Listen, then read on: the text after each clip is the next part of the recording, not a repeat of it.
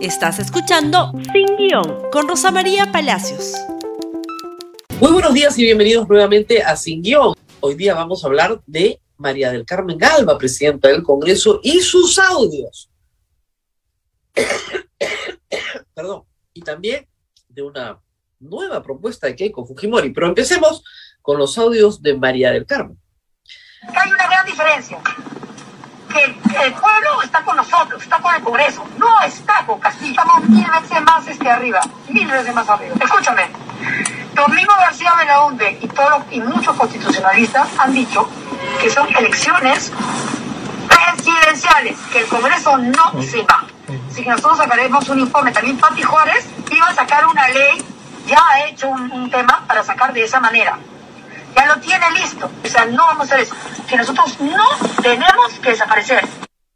¿Ya? Y, nosotros hacemos la campaña de que salga García de que ya lo he dicho, Fernanda Altuve, pi, pi, pi, pi, todos los constitucionalistas, y, Natalia Primo también, y tranquilo. Y eso lo hemos hablado con Comisión de Constitución, ¿ah? Lo hemos hablado con, con Echaí, con Tudela, con Juárez, con todos, ¿no? Eso, con, con, con Nano, todos, todos. Y si, si, si, si la circunstancia se da que yo tengo que asumir y convocar a los seis, ocho meses, yo después regreso, yo hago eso como presidenta del Congreso. yo regreso a ser este congresista. Ni siquiera me quedo ni, me voy, ¿entiendes? Ya me lo ha explicado la Juárez y toda esta gente. A ver, este es un audio efectivamente hace varios meses, probablemente de octubre, probablemente alrededor de la famosa reunión en el Hotel Casandina, ¿no es cierto?, que auspició la Fundación Konrad Adenauer para discutir la sucesión presidencial. Lo que dice la señora es su interpretación personal del artículo 115 de la Constitución. El artículo 115 de la Constitución establece cuál es la sucesión presidencial. Es decir, si falta el presidente, ocupa el primer vicepresidente, si falta el primero, ocupa el segundo, si faltan ellos tres, se ocupa de la presidenta, el presidente del Congreso, y convoca elecciones en plural. Eso es todo lo que dice la Constitución. No dice generales, dice elecciones, no elección de presidente, sino elecciones. Entonces, en la, digamos, afiebrada imaginación de la señora Alba y de efectivamente los doctores Truquini que siempre acompañan estas cosas, esa elección es solamente de la plancha presidencial, contraviniendo toda la teoría, toda la teoría de separación de poderes, que es la base de la Constitución y de todas las constituciones. Elegimos a los poderes del Estado, los dividimos, se separan y se contrapesan y responden a la voluntad política de un pueblo que vota por ambos, más o menos, más o menos, en el mismo tiempo para dar o no dar en una constitución presidencialista atenuada, ¿no es cierto?, a ese presidente mayoría u oposición al Congreso. Su desesperación por quedarse es manifiesta, tanto en fondo como en forma, ¿no? Porque es el tono. Lamentablemente es una cuestión ya que es eh, con natural a la señora Alba, pero tiene una forma de gritar y de hablar que es áspera, es un poquito exasperante. Pero ella dijo, y lo veremos en un instante, que esto corresponde a lo que ella creía en octubre del año pasado, pero puede considerar una salida diferente. Muy bien. Pero luego, ayer, hemos tenido otro audio, donde ya no dice que es antiguo, donde hay una música muy fuerte de fondo que no permite escucharlo con claridad. Y hemos puesto en claquetas el texto para que ustedes lo vean. Vamos a compartirlo, vamos a leerlo juntos, por favor, la primera claqueta. Se refiere a Pedro Castillo. No quiere ir al Congreso, no tiene cómo defenderse, está solo y está cagado. Lo que él quiere es hacer como que el pueblo nos saca, así como Merino, ¿me entiendes? ¿Por qué renunció Merino si era constitucional? por presión de la calle. Entonces, primera llamada. La señora cree que la presidencia de Merino fue constitucional. Bueno, es de acción popular. Ella se ha desempeñado más de 10 años como trabajadora del Congreso. Asesora de la bancada de Acción Popular, enlace parlamentario, creo que entre el Ministerio de Trabajo y el Congreso, pero no tienen ni estas cosas claras, ¿no? Lo que organizó el señor Merino con el señor Alarcón y todos sus secuaces fue un golpe de Estado, y se los he explicado acá varias veces, un acto de sedición. Se bajaron a un presidente porque les dio la gana de bajárselos, porque tenían 87 votos. Punto. En medio de una pandemia feroz. Eso lo organizó el señor Merino. Y en efecto, la calle protestó.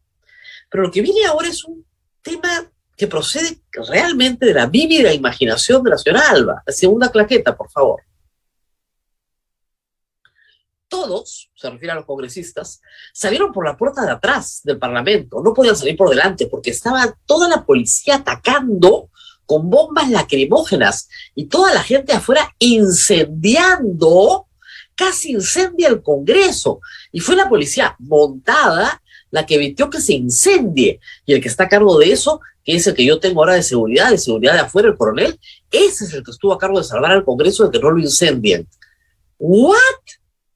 Si se están refiriendo a noviembre del año 2019, cuando el presidente de la República salió en televisión y dijo que disolvía el Congreso, nadie iba a incendiar nada, los gritos eran de júbilo en toda la avenida Bancay, en todos los cafetines que tenían televisión, en todos los locales que había realmente una televisión y se vio al presidente, tú veías, y hemos tenido las imágenes, de júbilo.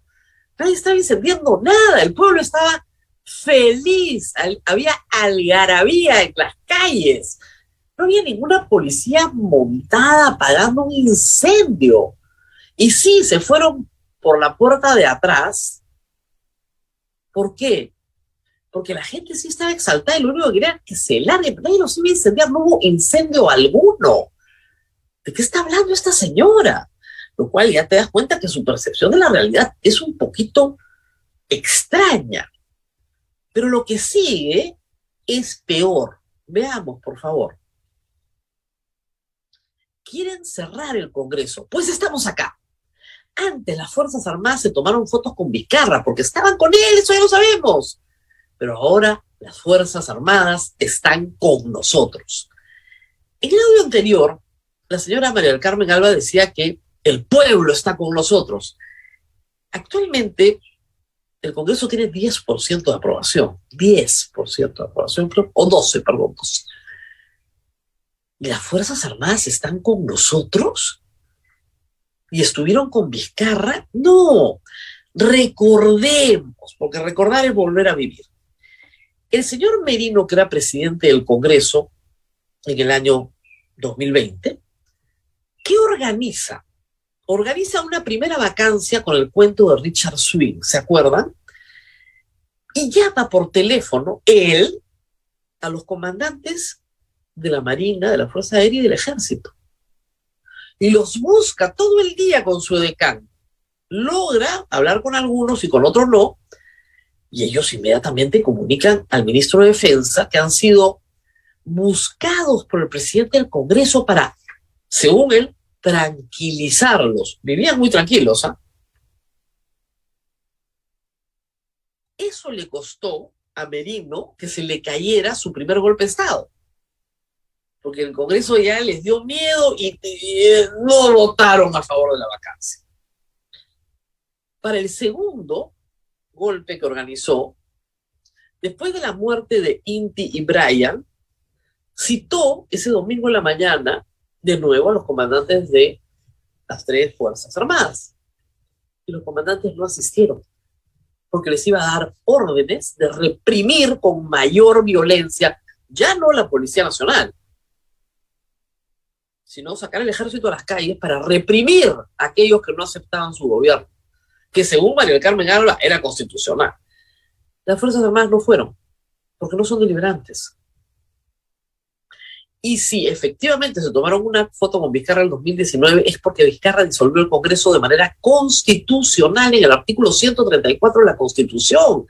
Y si lo buscaron porque no le aceptaron la confianza a Salvador del Solar y cualquiera que haya visto, la sesión del 30 de septiembre minuto a minuto sabrá perfectamente que se configuró todos los presupuestos del 134 para la disolución del Congreso. Y así lo dijo el Tribunal Constitucional, le guste o no le guste al señor Americano. Esa es la verdad. Acá el único que ha tocado la puerta de los cuarteles ha sido Merino. Merino ha tocado la puerta de los cuarteles y no le ha ligado. Y ahora la señora dice, las Fuerzas Armadas están con nosotros. Bueno, veamos lo que dijo ella en sus propias palabras respecto al primer audio, el de la semana pasada. Escuchémosla.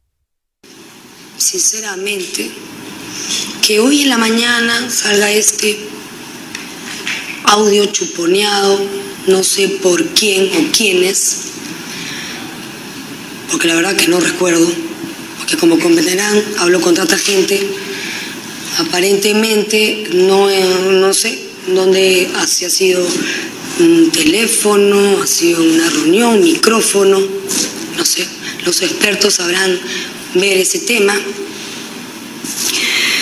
Pero después del audio de ayer, un audio bomba, un audio de corrupción, donde dicen que le han dado 100 mil soles al exministro Silva. Sale hoy día un audio mío donde yo estoy explicando qué es lo que dice el artículo 115 de la Constitución. Ya ustedes analizarán el por qué si hay una persona transparente y directa, porque ustedes saben, lo han visto en todas mis declaraciones, y que vivo tranquila con mi conciencia y con lo que hago, soy yo. Una actitud, la verdad, bastante arrogante, ¿no? Se para y mira, mm. y claro, debe pensar, ¿quién me graba si no permito que ningún periodista se me acerque? He prohibido el ingreso a los periodistas al hemiciclo. ¿Quién me graba? Bueno, que revise su entorno. Porque aparentemente lo que hay aquí detrás es un boicot a su intento de reelección. Según varios informes, contaría con algunos votos de acción popular, los de Valdemar Cerrón, algunos de Somos Perú y otros de Podemos, para reelegirse. Alguien le está boicoteando la carrera de la reelección. El día domingo en la noche la señora partió a los Estados Unidos sin que la prensa conozca absolutamente nada en un viaje oficial cuya agenda hasta anoche no se conocía. La misión oficial es ella y el señor Bustamante que van a la Cumbre de las Américas. Hay otra congresista, la señora Flor Pablo y Susel Paredes también, pero que están invitados a la misma cumbre por otra organización. Pero el asunto es que ayer había junta de portavoces y se tuvo que suspender porque nadie sabía que la presidenta del Congreso no estaba. Pero en fin, ella dice ser transparente, ningún periodista tenía agenda de actividades para hoy. De repente ya la publicaron esta mañana. Entonces mandó un tuit. ¿Qué dice el tuit sobre el audio de las Fuerzas Armadas están con nosotros? Por favor. Rechazo y condeno un segundo audio grabado ilegalmente que está fuera de contexto y editado conversaciones basadas en el debate constitucional con referencia a las Fuerzas Armadas, es porque ellas no avalarían un potencial cierre inconstitucional del, Congreso, del Parlamento. Sin Congreso no hay democracia. ¿Avalarían? ¿Avalarían? Las Fuerzas Armadas no son deliberantes, el tuit es peor. Las Fuerzas Armadas no deliberan, no tienen nada que avalar, ni no avalar. Dios mío, tantos años estudiando derecho. ¿Cómo que avalarían? No avalarían o sí avalarían, da lo mismo. No tienen nada que ver, no deliberan. Métanse eso en la cabecita. Pero no pueden, pues. El ADN golpista lo tienen ahí. Esto, por supuesto, ha provocado una reacción. No está en el Perú la señora, pero ha provocado una reacción. Y ayer hubieron reacciones. Lo primero es un comunicado, por favor, del Ministerio de Defensa, no del Comando Conjunto de las Fuerzas Armadas, pero sí del Ministerio de Defensa, que es el que le corresponde en realidad responder a los políticos, donde señala lo que les acabo de explicar, que las Fuerzas Armadas no son deliberantes y no toman partido por nadie, por ninguna organización política. Y lo dicen con una enorme contundencia. Lo segundo, por favor, el siguiente comunicado es de cambio democrático, que ya exige la renuncia de la presidenta del Congreso. Obviamente, cambio democrático son cinco congresistas, no va a pasar, pero por lo menos está planteado. Y la señora no se puede defender, porque no es acá, no va a contestar el teléfono, tiene mala prensa, hay que decirlo, por su culpa, por su culpa, a pesar de todo lo que gastan. Y lo más grave es que la señora Alba, que ha tratado por todos los medios de impedir que la prensa ingrese al hemiciclo a pasos perdidos, ayer dio la orden de que sí se podía entrar a pasos perdidos, pero se hizo público un informe que ella misma había pedido a la Municipalidad Metropolitana de Lima para establecer la seguridad de la galería en el hemiciclo. Y, oh sorpresa, ¿saben lo que ha dicho la Municipalidad de Lima? Que el problema no es la galería, el problema es todo el edificio. Y que el Congreso en este momento es un establecimiento inseguro, un inmueble inseguro para congresistas, para trabajadores y también para periodistas. Y hasta que no reparen el Congreso, mejor que sesionen en otro lugar, en el centro de convenciones, en el teatro municipal, donde les dé la gana.